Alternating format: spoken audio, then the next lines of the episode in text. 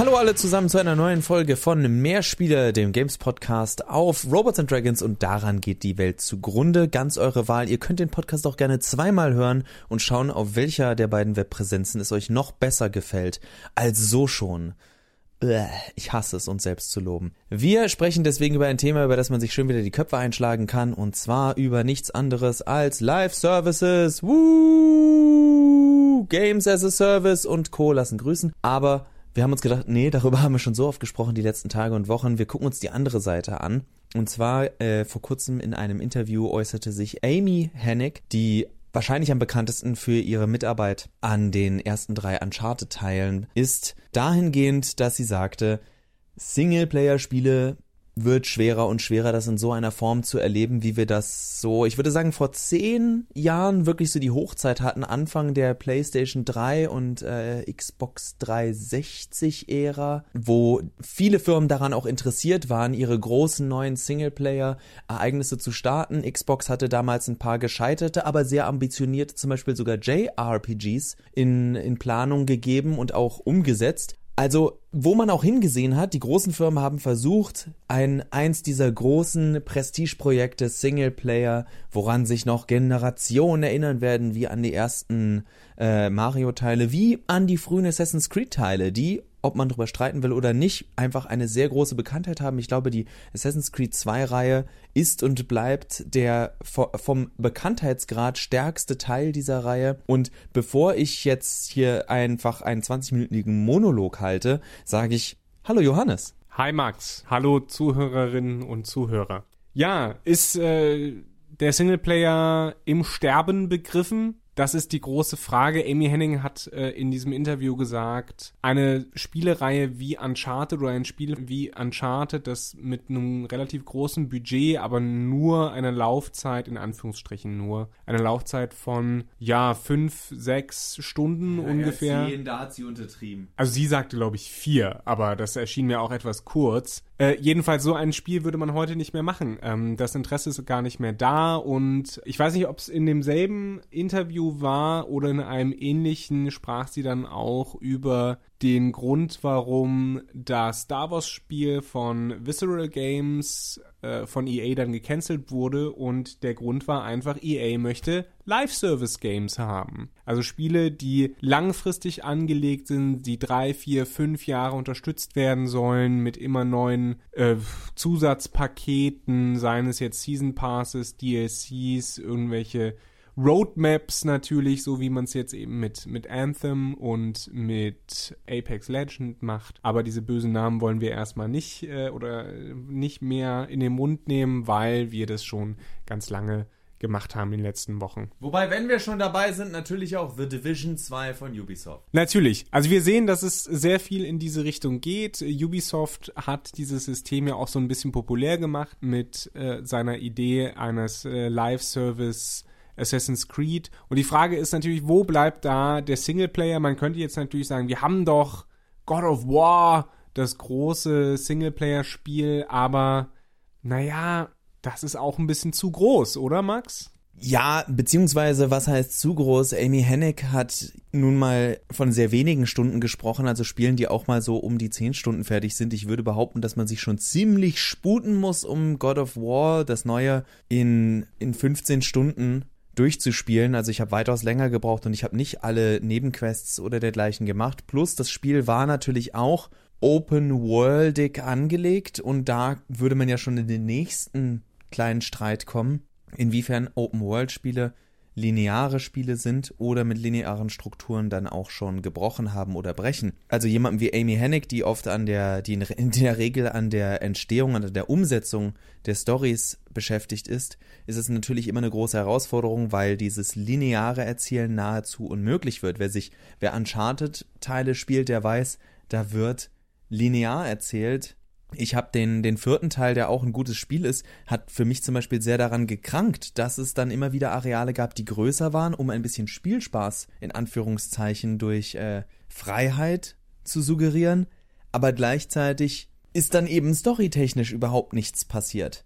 Und da muss dann ein Spiel immer für sich gucken, inwiefern ist das wichtig. Also guckt man sich dagegen ein Far Cry 3 an, das ganz klar gemacht hat, ganz ehrlich, die Story ist halt da. Ja, war es, war ein toller Antagonist, über den Antagonist, der danach kommt, äh, Spoiler, kann man, äh, kann man streiten. Aber wenn du da mal ein, ein Camp befreit hast, das war ja an und für sich die Hauptaufgabe dieses Spiels gefühlt, weil da konnte man wirklich die ganzen Gameplay-Mechaniken umsetzen und seinen Spaß damit haben. Und das stand viel mehr im Vordergrund als bei einem Spiel wie zum Beispiel Uncharted. Jetzt ist für mich dann natürlich die Frage, God of War hast du gefragt, ist auch ein erstens sehr langes Spiel, zweitens ist da auch die Frage nach, und da müsste man dann tiefer in die Materie gehen, der Spannungskurve von solchen Erzählungen. Denn auch ein God of War, das sehr, sehr gut ist, hat durchaus Passagen und Teile, bei denen ich aus rein erzählerischer Sicht, rein vom Pacing her sagen würde, hat's nicht gebraucht. Das ist, das fühlt sich an, als wäre es jetzt drin, damit das Spiel nochmal zwei Stunden länger ist oder damit noch man nochmal die, gegen diesen coolen, kreativen Bossgegner spielen kann. Aber ob das jetzt notwendig war, um tatsächlich der Story zu dienen, ist die Frage. Auch da der nächste Streitpunkt, über den man natürlich streiten darf und muss. Ja, aber muss das denn in einem Videospiel sein? Denn Videospiele sind ja eigenständig. Gleichzeitig sehen wir aber, dass gerade bei äh, den, den starken storygetriebenen Spielen der letzten Jahre aus dem Indie-Bereich eben genau das deren Stärke ist. Dass da durch dann eben auch sehr leichte Grafik und Welten, in denen sich meistens viel schneller von A nach B kommen lässt, weil man auch kleinere Welten hat, diese Leerstellen nicht zustande kommen. Und ein God of War, so sehr es auch ein, äh, ein Singleplayer-Triumph sein mag, in Zeiten von Live-Services, von Season Passes und Co., ist es eben auch ein Spiel, das trotzdem vor dem, vor dem anderen, vor dem davor größten Trend, auch der Singleplayer-Spieler, eingeknickt ist. Und das ist Open World. Und Open World sorgt automatisch dafür, gerade in Zeiten, wo es heißt, Welten müssen noch größer, noch besser, noch toller sein, siehe Red Dead Redemption 2, Hä, gefühlt ein Drittel der Spielzeit verbringst du damit einfach nur von A nach B zu reiten, zu äh, im Fall von God of War auf deinem Schiff zu schippern oder, oder, oder, es ist sehr viel, jetzt guck dir diese Welt an. Ja, ich würde gern was machen. Ich würde nicht einfach nur gerne X drücken und von A nach B, damit irgendwas Interessantes passiert.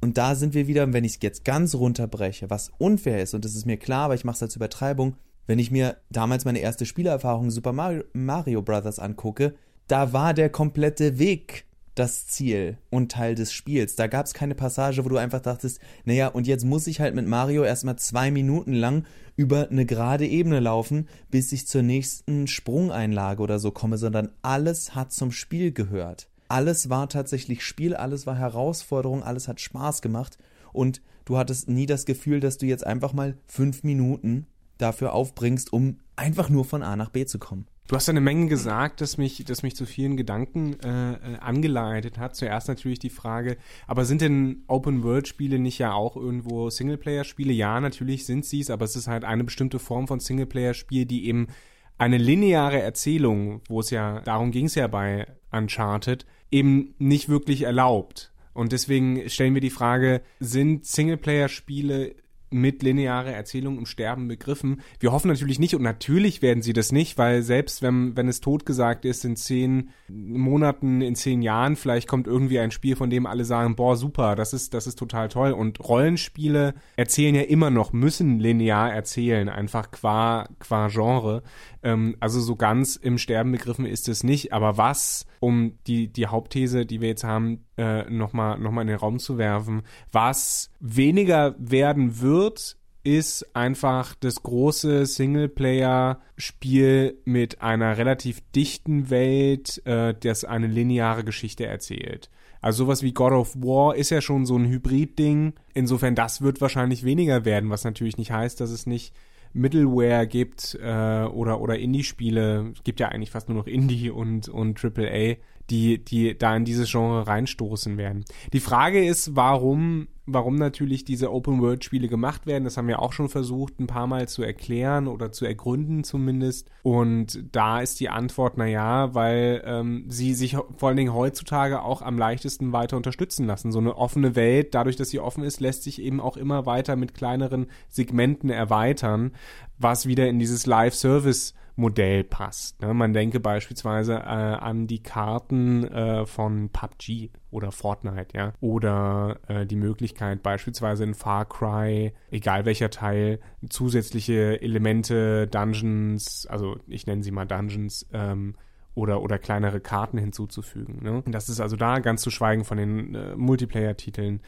was, was mich jetzt ähm, aber schon so ein bisschen reizt, ist der Gedanke, dass Open-World-Spiele vielleicht ein genuin spielerisches Mittel sein könnten, um eine Geschichte zu erzählen. Äh, wir haben ja uns, äh, weil ich auch heute so ein bisschen was über den neuen Sonic-Film gelesen habe und wir uns ja auch schon mal über Videospiele-Verfilmung unterhalten haben und immer wieder ja darauf hinweisen, dass es schwierig ist, filmische Erzählstile eben in Videofilmform zu präsentieren, weil Videospiele ein interaktives Medium sind. Und eine lineare Erzählung und eine interaktive Erzählung, die schließen sich da so ein bisschen aus. Also würde ich dich jetzt fragen, Max, glaubst du, dass, dass wir da vielleicht jetzt gerade sehen, wie Videospiele eine eigene Erzählform oder ein, ein, ein Medium entwickeln könnten, in, in dem sie ihre eigenen Geschichten erzählen, also etwas genuin Videospieliges? Nein. Natürlich nicht, weil du Max bist.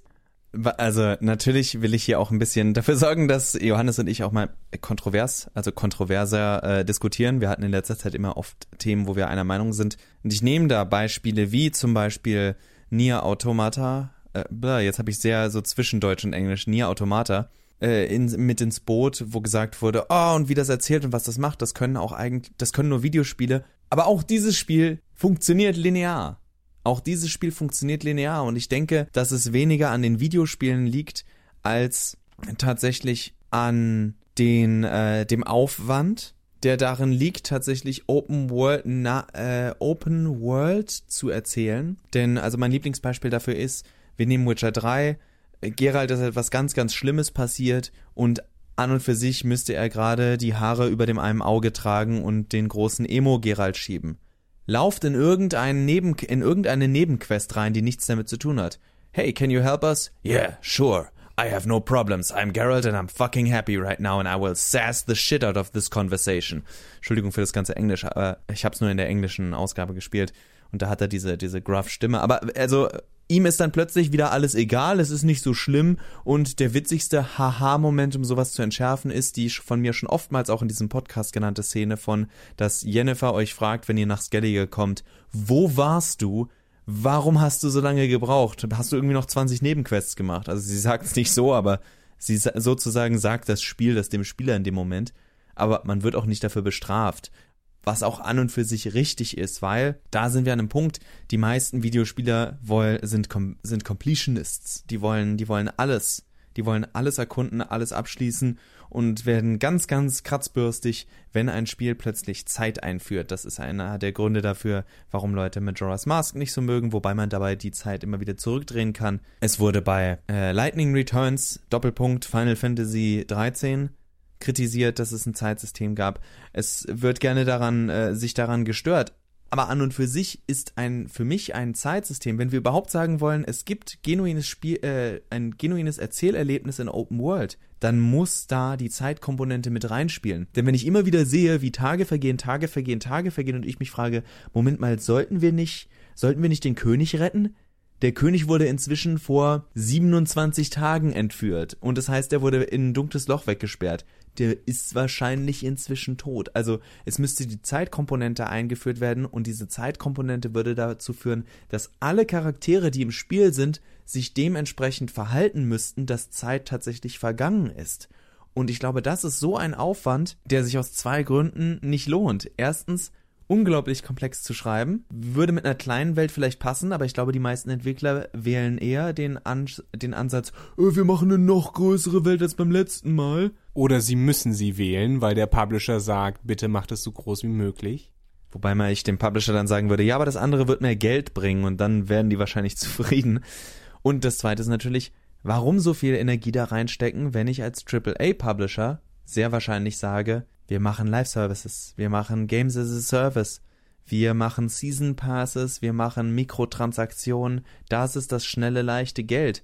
Warum überhaupt den Aufwand einer solchen Welt machen? Und da abschließend, um diesen Monolog abzuschließen, finde ich, ist das interessanteste Beispiel äh, tatsächlich äh, Rockstar Games, die, glaube ich, fast schon aus, da ist ein gewisser, äh, da ist ein gewisser Narziss in den in den Machern zu erkennen, dass sie überhaupt so ein großes Spiel wie GTA 5, wie Red Dead Redemption 2, wie damals GTA 4 schreiben. Wobei bei 4 nehme ich jetzt mal raus. Bei 5 und bei äh, Red Dead Redemption 2, aus dem Grund nehme ich nur die beiden rein, weil das Spiel sozusagen weil es weiß, dass es eine starke Marke ist und dass es erwartet wird, bringt es sich raus, sorgt damit für ein klein bisschen Tumult. Es ist aber auch nicht wichtig, dass die Leute das Spiel wirklich durchspielen. Es ist nur wichtig, dass alle sagen, oh, ich muss es gespielt haben, um dann zu sagen, und als Teil dieser großen beliebten Welt, was für Rockstar viel wichtiger ist, gibt's jetzt übrigens auch noch GTA oder Red Dead Redemption Online. Und da fließt das Geld. Ich denke, dass wenn überhaupt im Singleplayer-Geschäft wir vielleicht nicht nur noch, aber vorrangig solche Hybriden sehen werden. Es wird, oh, das neue Far Cry. Ja, kannst die Story durchspielen, ist uns, da stecken wir das ganze Marketing rein, aber am Ende ist uns wichtig, dass die Leute den zugehörigen Online-Modus spielen, wo es dann Mikrotransaktionen gibt und, und, und. Ich denke, es wird diese Verzahnung immer mehr geben und Singleplayer wird vorerst bleiben, weil es weil es das beste Marketing, weil es sich leichter vermarkten lässt, als einfach zu sagen, hier ist eine große Map, ballert Dinge ab. Es ist leichter und besser umsetzbar und zieht, lockt die Leute, glaube ich, mehr an, wenn du es mit einer gewissen Marke verbinden kannst. Und solange deine Marke nicht stark genug ist oder du was Neues, eine neue IP starten willst, musst, kannst, was auch immer, da ist es leichter, deiner, deiner Marke erstmal eine Persönlichkeit zu geben. Und sobald die Persönlichkeit da ist, kannst du sagen, okay, weg damit. Die Leute haben sie jetzt schon eine feste Vorstellung dieser Marke und können jetzt Teil dieser Welt sein im für uns sehr lukrativen Online-Geschäft. Ist meine Annahme. Und wenn ich jetzt mal so das zynische Verhalten kapitalistischer Publisher äh, weglasse, würdest, würdest du also sagen, um das mal zusammenzufassen, dass meine These, dass wir eine genuin videospielige Erzählform erst finden, wenn wir in die Open World auch Zeit mit reinnehmen. Das wäre meine Annahme. Ich, ich müsste mich selber noch viel mehr mit Erzählstrukturen dieser Art auseinandersetzen, aber ich denke, dass die einfach die, die, die menschliche Geschichte und wenn man sich Geschichten anguckt und wie wir Geschichten denken, linear verlaufen, wenn überhaupt wir manchmal so zeitversetztes und dergleichen machen, selbst wenn ich mir Spiele mit freien Entscheidungen angucke, also mit wirklich viel Moral Choice, ist es am Ende ja immer noch eine lineare Geschichte, die erzählt wird und ja, ich bleib dabei mit dem ganzen Aufwand, äh, wie viel du programmieren müsstest, dass tatsächlich deine Entscheidungen richtig viel ändern und du nicht nur diesen Telltale-Effekt hast. Es gibt Spiele, die dir das schön darzustellen wissen, aber man gucke sich zum Beispiel Witcher 3 an, was gelobt wird für die, seine ganzen Entscheidungen. Die Entscheidungen ändern, wenn man es genau nimmt, nur eine Handvoll Missionen. Sie ändern eine Handvoll Missionen und diese Missionen können entweder A, B oder C enden. Aber wenn wir davon reden, dass es tatsächlich genuin sein soll, dann gibt es nicht A, B oder C, sondern da muss das Ding in Cloud hochladen, denn es gibt ja unendlich viele Möglichkeiten, also unendlich ist jetzt, aber sagen wir, damit es einem Spieler wahrscheinlich nicht auffällt, dass er im Grunde das gleiche Ending wie das wie der andere bekommt, müsste es zu jeder deiner Entscheidungen immer mindestens drei neue Optionen geben, die passieren können, drei Alternativen und aus diesen drei Alternativen entspringen neun und und und. Das potenziert sich bis zum Ende unglaublich viel, wenn es tatsächlich wie eine, in Anführungszeichen, richtige Welt wirken soll. Ja, also dann wären wir ja bei der Simulation. Da wären wir ja bei der, bei der äh, hundertprozentigen oder sagen wir 80-prozentigen Simulation unserer Welt. Natürlich, das äh, soll auch nicht das Ziel sein, weil wir spielen Videospiele ja eben, um nicht unsere, unsere simulierte Welt zu erleben, sondern eine andere, in der wir äh, stärker, schneller, schöner, intelligenter sein können, äh, als wir es ohnehin schon sind.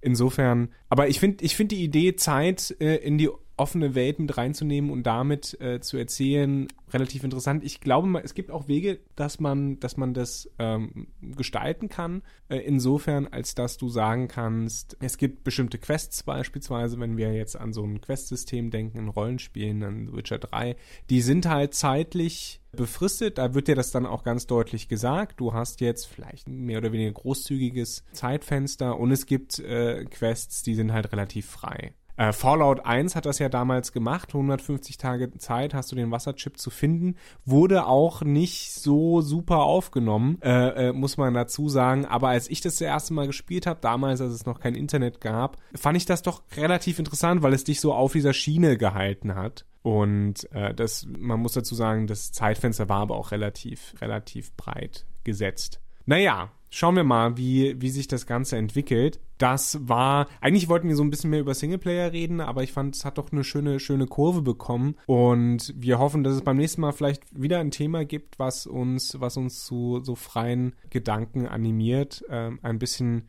ein bisschen Denken äh, in die Luft hinein. Und hoffen, dass ihr deshalb auch nächstes Mal wieder einschaltet, wenn es heißt Musik. Und unsere Musik ist von Glory of Joanne. Außerdem möchte ich noch als letzten Punkt bringen, weil Johannes das gerade mit der Simulation gebracht hat.